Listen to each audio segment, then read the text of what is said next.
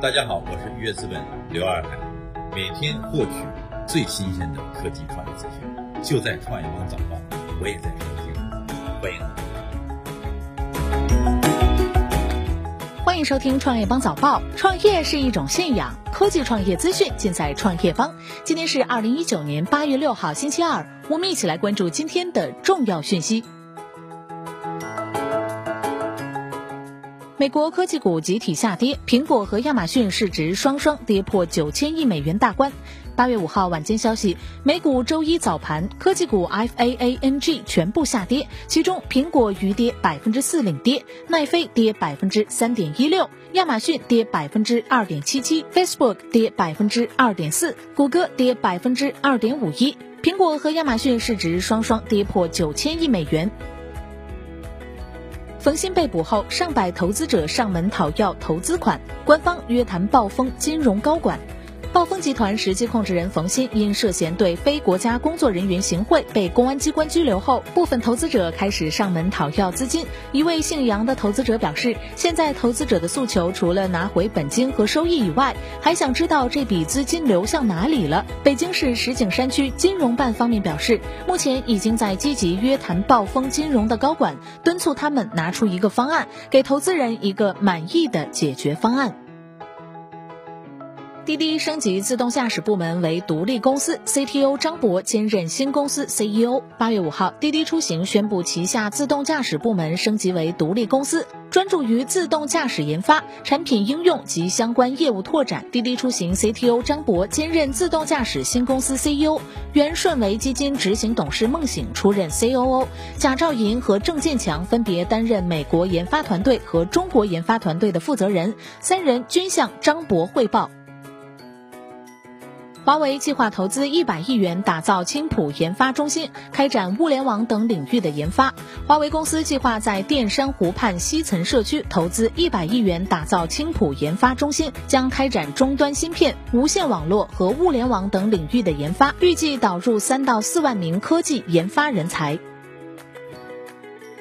网易云音乐联合瑞幸在上海推出月岛咖啡店。八月五号，网易云音乐与瑞幸咖啡联合推出的月岛音乐主题咖啡店正式对外营业。该店位于上海思南公馆三十五号。月岛是一家集音乐体验和咖啡饮品为一体的长期音乐主题咖啡店，在饮品开发、主题设计、店址选择等方面都有鲜明的网易云音乐元素。区块链电子发票上线一周年，接入企业超五千家，覆盖一百一十三个行业。据悉，深圳区块链电子发票上线一周年以来，已开出近六百万张，日均开出四点四万张，累计开票金额达三十九亿元，覆盖超过一百一十三个明细行业。据统计，目前有超过五千三百家企业注册使用区块链电子发票，其中包括招商银行、平安银行、微众银行、太平保险。沃尔玛、百果园、国大药房、深圳地铁、深港出租车、西湖出租车、万科物业、碧桂园等多家大型重点企业。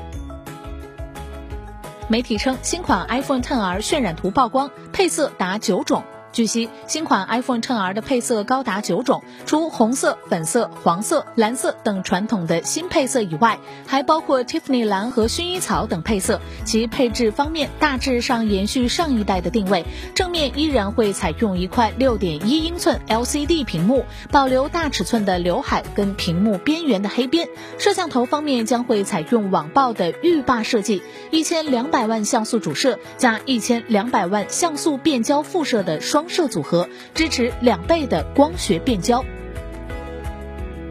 字节跳动自研重度游戏产品最快将在二零二零年第一季度推出。此前，字节跳动在内部开启了一项名为“绿洲计划”的自研游戏项目。近期，一位知情人士透露，字节跳动最有希望的一款自研重度游戏产品最快将在二零二零年第一季度推出。这也意味着明年上半年，腾讯游戏将与字节跳动游戏首次正面对垒。目前，绿洲计划的负责人为来自完美世界的王魁武，有四款项目正在研发中。而字节跳动此前所收购的上合网络与墨坤数码也有游戏在研发中。